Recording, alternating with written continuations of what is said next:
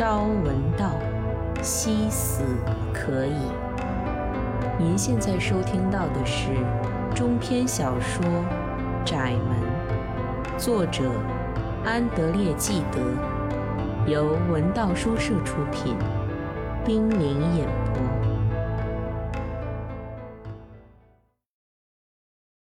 窄门》第十五集。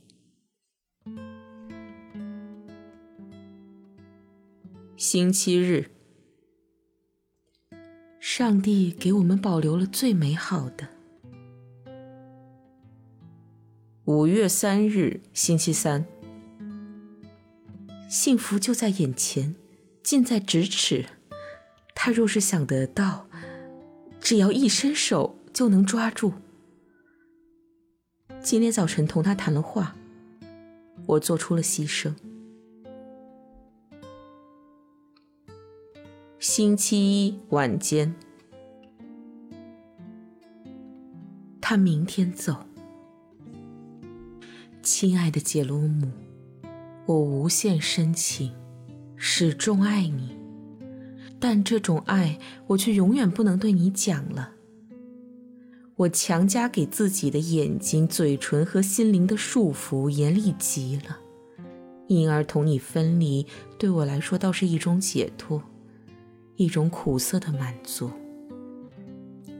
我尽量照理性行事，然而一行动起来，促使我行动的道理却离我而去，或者变得在我看来荒谬了。于是我不再相信了。促使我逃避他的道理吗？我不再相信了。不过我还照样逃避他，但是怀着忧伤的情绪。而且不明白自己为什么要逃避。主啊，杰罗姆和我，我们走向您，相互鼓励，携手向前，走在生活的大道上，如同两个朝圣的香客。有时，一个对另一个说：“你若是累了，兄弟，就靠在我身上吧。”而另一个则回答：“只要感到你在我身边就足够了。”可是不行啊！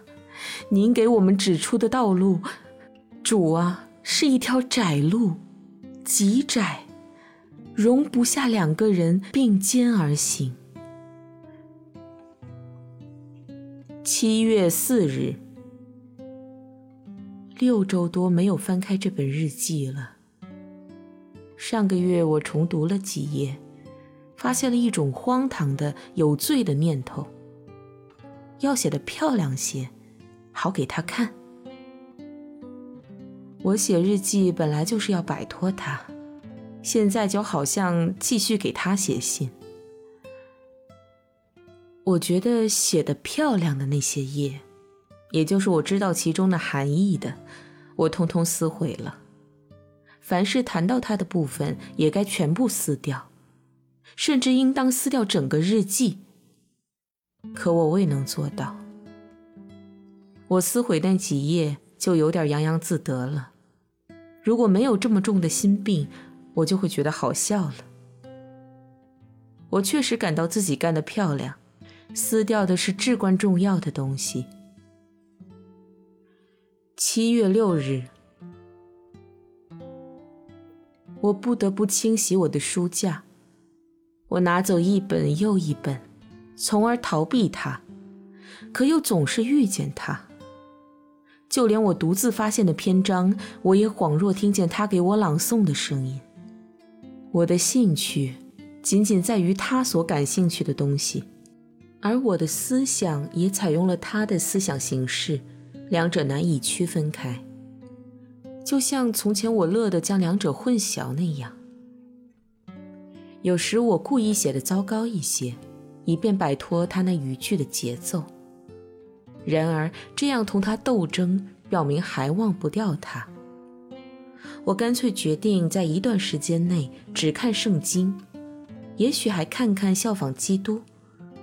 此外，在日记里也只记下我每天所读的显眼的章节。从七月一日起，就像每日面包那样，我每天抄录一段经文。我这里只抄录富有评点的几段。七月二十日，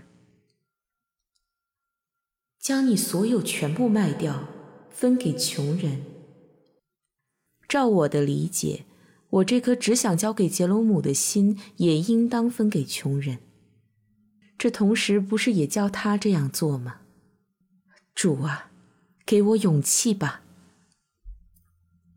七月二十四日，我停止阅读《永恒的安慰》了，只因我对这种古语兴趣很大，读着往往痴心旁骛，尝到近乎异教徒的喜悦，违背了我要从中获得教义的初衷。又捧起仿效基督，但不是我看着太费解的拉丁文本。我喜欢我所读的译本，甚至没有署名。当然是新教的，不过小标题却明示适于所有基督教团体。啊，如果你知道行进在美德的路上，你自己得到多大的安宁，给别人多大的快乐，那么你就会更加用心去做了。八月十日，上帝啊，我向您呼唤的时候。怀着儿童信念的激情，用的是天使般的超凡声音。这一切我知道是来自您，而不是来自杰罗姆。可是为什么您要处处将他的形象置于您和我之间呢？八月十四日，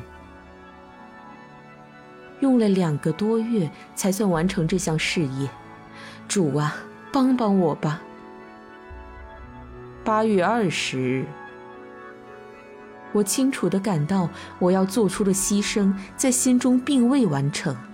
上帝呀，让我认识到，唯独他给我带来的这种喜悦，完全是您赐予的。八月二十八日，我所达到的德行的境界多么平庸，多么可怜啊！难道我太苛求自己了吗？不要再为此痛苦了。基于多么怯懦的心理，才总是祈求上帝赐予力量。现在我的全部祈求是一种哀怨之声。八月二十九日，瞧一瞧旷野里的百合花。这样简单的一句话。今天早晨却使我陷入无法排遣的忧伤。我来到田野，心田和眼眶都充满泪水，情不自禁地一再重复这句话。我眺望空旷的平野，只见农民弯腰扶犁，艰难地耕地。旷野里的百合花，上帝，它究竟在哪儿呢？九月十六日晚十时，我又见到他了。他就在这小楼里。我望见从他窗口射到草坪的灯光。我写这几行文字时，他还没有睡下，也许还在想我。他没有变。他这样讲，给我的感觉也是这样。我能按照自己的决定表现，以便促使他打消对我的爱吗？九月二十四日。哦，多么残忍的谈话！我装作无动于衷，冷若冰霜，而我的心却如痴如醉。在此之前，我只是逃避他。今天早晨，我感到上帝给了我足以制胜的力量。况且，一味逃避斗争也是怯懦的表现。我胜利了吗？杰罗姆对我的爱减少了几分？唉，这是我既希望又害怕的事情。我爱他，从未达到如此深挚的程度。主啊！要把他从我身边拯救走。如果必须毁掉我，那就下手吧。请您进入我的心中和灵魂里，以便带去我的痛苦，继续在我身上忍受您蒙难所余下的苦难。我们谈到了帕斯卡尔，我能对他说什么呢？多么可耻而荒谬的话！我边说边感到痛苦。今天晚上悔恨不已，就好像亵渎了神灵。我又拿起沉甸甸的思想集，书自动翻开，正是致德罗阿奈兹小姐的信的那部分。我们自愿跟随拖着我们的人，就不会感到束缚；如果开始反抗并背离时，就会非常痛苦了。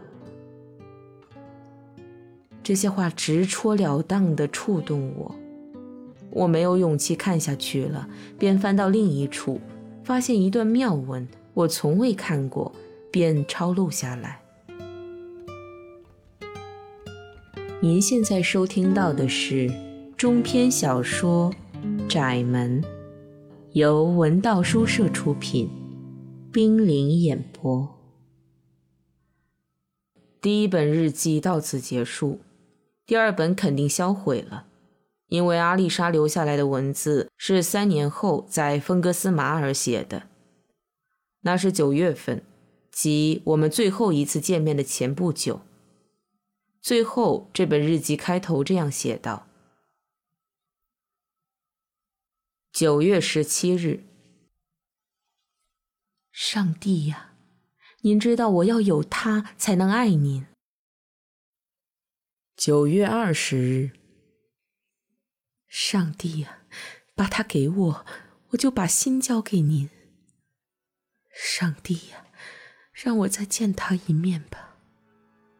上帝呀，我保证把心给您，您就将我的爱情所求的赐给我，我就把余生完全献给您。饶恕我这种可悲的祈求，可是。我就是不能从我的嘴唇上抹掉他的名字，也不能忘却我这颗心的痛苦。上帝呀，我向您呼叫，不要把我丢在痛苦中不管。九月二十一日，你们将以我的名义向天父请求的一切，主啊，我不敢以您的名义。我即使不再祈求了，难道您就不大了解我的心的妄念吗？九月二十七日，从今天早晨起，十分平静。昨晚思索、祈祷，几乎整整一夜。我忽然觉得一种明亮清澈的宁静涌到我周围，潜入我的心田。犹如儿时我所想象的圣灵，我当即躺下，唯恐这种喜悦仅仅是一时的兴奋。不久我就睡着了，并将这种欢愉带入梦乡。今天早晨起来，这种心情依然。现在我确信他要来了。九月三十日。杰罗姆，我的朋友，我还称你兄弟，但我爱你远远超过手足之情。有多少次啊，我在山毛榉树林里呼唤你的名字。每天日暮黄昏，我就从菜园的小门出去，走上已经暗下来的林荫路。你可能会突然应声回答，出现在我的目光一览无余的石坡后面，或者我会远远望见你。望见你坐在长椅上等我，我的心不会狂跳；反之，没有见到你，我倒有些奇怪。十月一日，还是不见一点人影。太阳沉入无比纯净的天幕，我还在等待，相信时过不久，我就要和他并排坐在那张长椅上。我已经在倾听他说话了。我真喜欢听见他叫我的名字。他会来的。我的手要放在他的手中，额头要偎在他的肩上，我要坐在他的身边呼吸。昨天我就随身带了几封他的信，打算再看一遍。可是满脑子的想他，就没有看信。我还带着他喜爱的那枚紫金十字架。记得有一年夏天，在我不愿意他走的日子里，每天晚上我都带上小十字架。我打算把这枚十字架还给他。这样的梦想由来已久。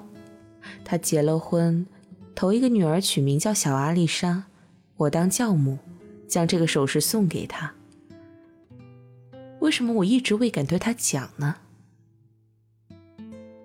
十月二日，今天我的心情轻松欢快，宛若一只在天上筑了巢的小鸟。今天他肯定来，我有这种感觉，知道势必如此。我真想把这事儿高声向所有人宣扬，也需要记下来。我再也不想掩饰自己的喜悦了。就连一向心不在焉、对我漠不关心的罗贝尔，也注意到了我的情绪变化。他问得我心慌意乱，不知如何回答。今天晚上我要怎么等待呢？不知怎的，我仿佛带了一副透镜。他将爱情的光芒全聚在我这颗心的唯一热点上，并且到处向我显现他那扩大了的形象。啊，这样等待我多累呀！主啊，那幸福的大门，请给我打开片刻吧。十月三日。光芒全部熄灭了，他好像影子从我的怀抱里逃逸。原先他就在这儿，他就在这儿，我还能感觉到他。我呼唤他，我的双手，我的嘴唇，在黑夜里突然的寻找他。我既不能静下心来祈祷，又不能安稳的入睡。我又出来，到黑黢黢的花园里。无论待在房中还是小楼里，都感到害怕。我痛苦万分，一直走到同他分手的那扇小门，重又打开，异想天开的希望他又回来了。我呼唤，在黑暗摸索。我回到房中给他写信，我接受不了自己的哀痛。究竟发生了什么事？我对他讲了什么？我又做了什么呢？在他面前何必总夸大自己的美德呢？我这颗心完全否定的一种美德能有多大价值呢？我暗中违背上帝教导我说的话，我满腹的心事却一句也没有说出来。杰罗。姆，杰罗姆，我的痛苦的朋友，我在你身边就肝肠寸断，离开你又痛不欲生。刚才我对你讲的那一切，你只倾听我的爱向你诉说的吧。信撕了又写，天已拂晓，灰蒙蒙的浸满了泪水，同我的思想一样愁惨。我听见田庄里头一阵响动，万物睡了觉，又活动起来了。现在，你们起来吧，时间已到。这封信不会发出去。十月五日，嫉妒的上帝呀，您既已剥夺了我的一切，那就把我的心也拿走吧。从今往后，这颗心没有了任何热情，对什么也不会产生兴趣了。请助我一臂之力，战胜我这可怜的残余吧。这所房子，这座花园，都无法容忍的激发我的爱情。我要逃往只能见到您的一个地方。您要帮我把我的全部财富分给您的穷人。不过，让我将芬格斯马尔田庄留给罗贝尔，我不会忍心卖掉。我倒是写好了一份遗嘱，但是大部分必须履行的手续还不清楚。昨天我未能和公证人谈透，怕他猜出我的决定，就去通知朱丽叶或者罗贝尔。到巴黎之后再补齐吧。十月十日，到达这里，身体十分疲惫，头两天不得不卧床休息。他们不顾我的反对，请来了大夫。大夫认为必须做手术。硬顶有什么用呢？我没有费多少唇舌，就让他相信我特别怕动手术，希望等体力恢复一点儿再说。我隐瞒了姓名和住址，但是我向疗养院办公室交了一大笔钱，足以使他们痛快的接待我。而且，只要上帝认为有必要，我在这里生活多久都成。我挺喜欢这个房间，室内非常洁净，就无需装饰四壁了。我十分诧异，自己的心情近乎快乐。这表明我对生活不再抱任何期望了，这也表明现在我必须只考虑上帝，而上帝的爱只有占据我们的整个身心，才会无比美妙。我随身只带了圣经，不过今天我心中响起比我读到的话更高的声音，即帕斯卡尔这一师生的痛哭。无论什么。不是上帝的，就不能满足我的期望。哦，我这颗失慎的心，竟然期望人间的欢乐。主啊，您将我置于绝望的境地，就是要我发出这声呼喊吗？十月十二日，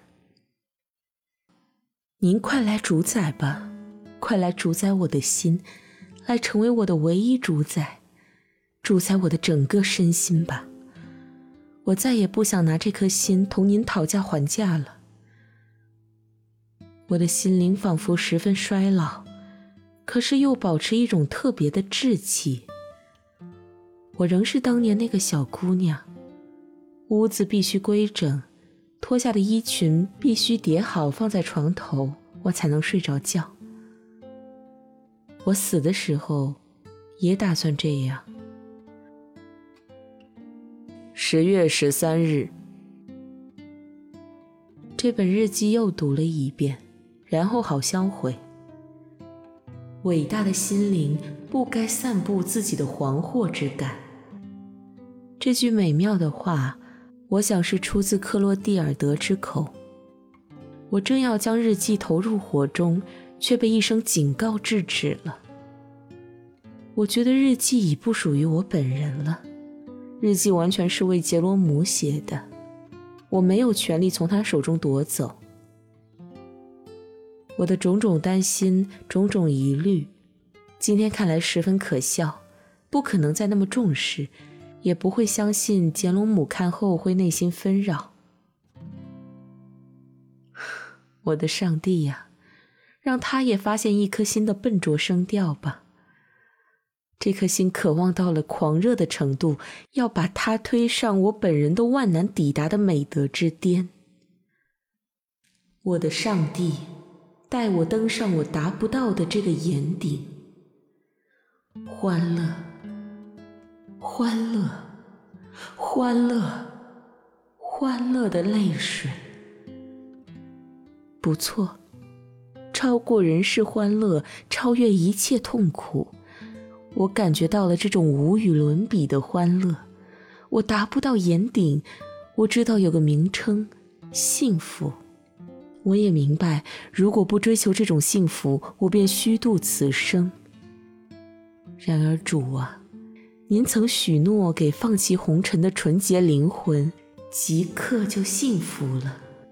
您的圣言说道：“即刻就幸福了，死在主的怀抱里的人。”难道我一定得等到死吗？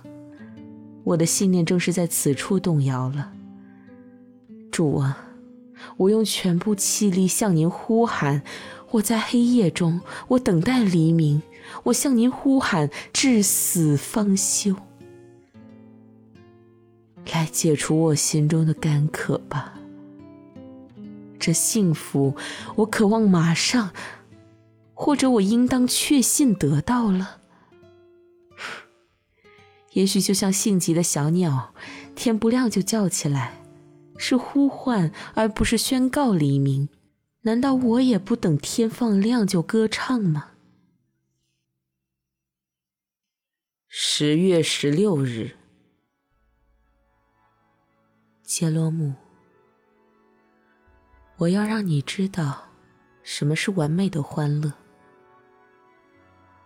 今天早晨，我翻肠倒肚。大吐了一阵，立刻感到身子虚弱极了，一时间渴望就要死去，但其实不然。开头我通身都极其平静，继而一种惶恐不安的情绪袭上心头，使我的肉体和灵魂都颤抖起来，就好像猛然醒悟，一下子悟透了自己的一生。我仿佛第一次注意到，我的房间光秃的四壁惨不忍睹。我害怕了。现在我还在写，就是要自我安慰，保持镇定。主啊，但愿我至死也不会说出一句大逆不道的话。我还能起床，跪下来，像个孩子似的。现在我想死去，速速死去，别等到我又明白过来自己孤单一个人。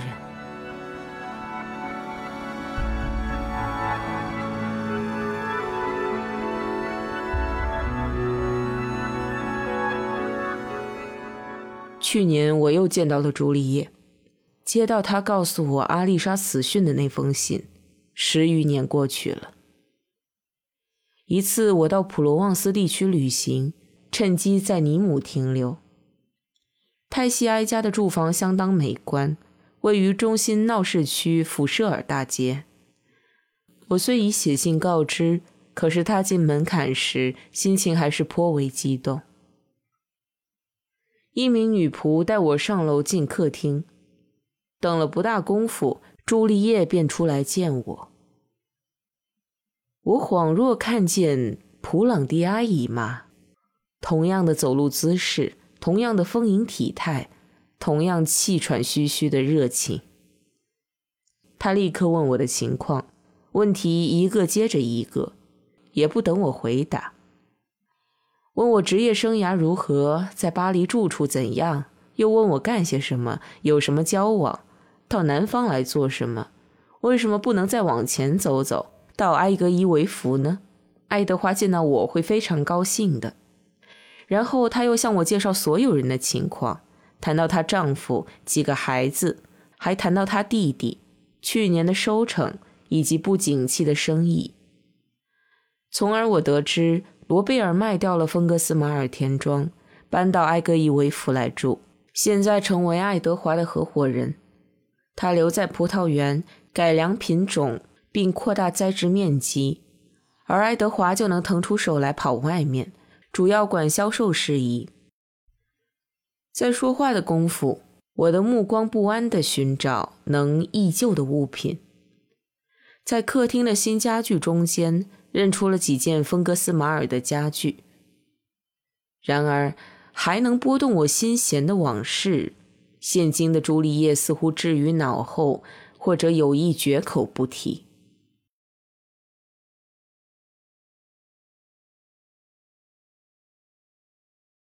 楼梯上有两个男孩在玩耍，他们有十二三岁。朱丽叶叫过来，介绍给我。大女儿丽丝随父亲去艾格伊维夫了。不一会儿，回来一个十岁的男孩，正是朱丽叶写信通知我那个沉痛消息时说要出生的那个。那次有点难产，朱丽叶好长时间身体没有恢复过来，直到去年，他才好像一高兴又生了个女孩，听口气是他最爱的孩子。他睡在我的房间，就在隔壁，过去看看吧。他带我往那儿走时，又说道：“杰罗姆。”我还没敢写信跟你说，你愿意当这小丫头的教父吗？你若是想这样，我当然愿意了。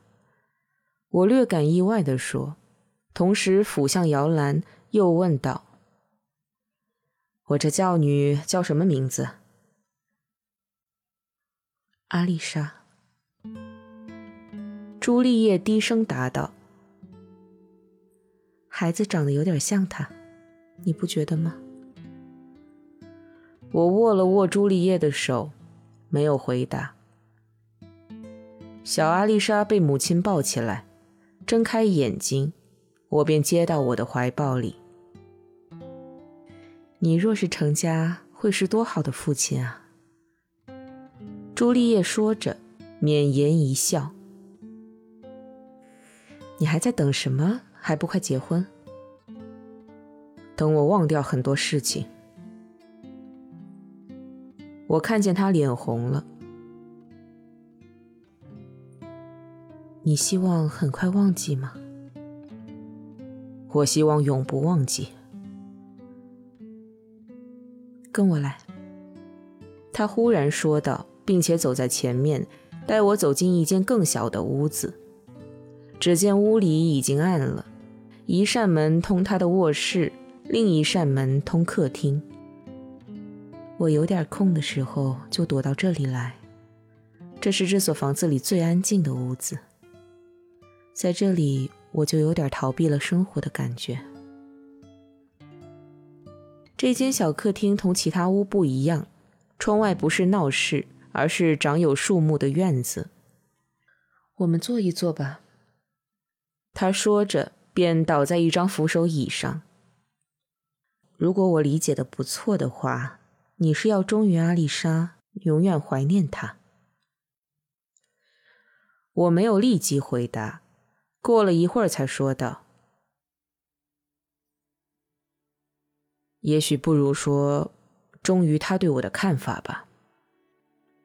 不，不要把这当成我的一个优点。我觉得自己不可能有别种做法。我若是娶了另一个女人。”就只能假装爱人家。嗯，他应了一声，仿佛不以为然。接着，他把脸调转开，俯向地面，就好像要寻找什么丢失的东西。这么说来，你认为一种毫无希望的爱情也能长久的保存在心中？是的，朱丽叶。而生活之风每天从上面吹过，却不会吹灭它。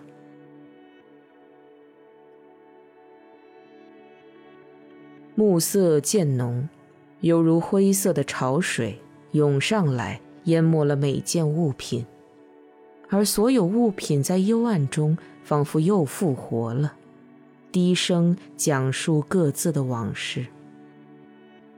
我又看见了阿丽莎的房间，姐姐的家具全由朱丽叶集中到这里了。现在，她的脸又转向我，脸庞我看不清，不知眼睛是否闭着。我觉得她很美。我们二人都默然无语。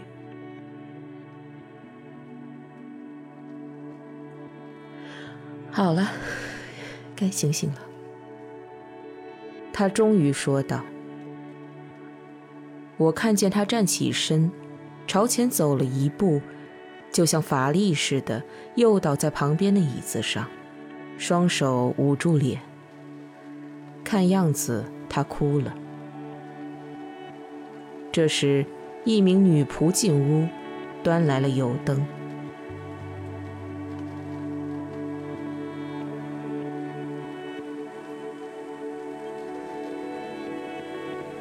安德烈·记得的中篇小说《窄门》已经全部播送完毕。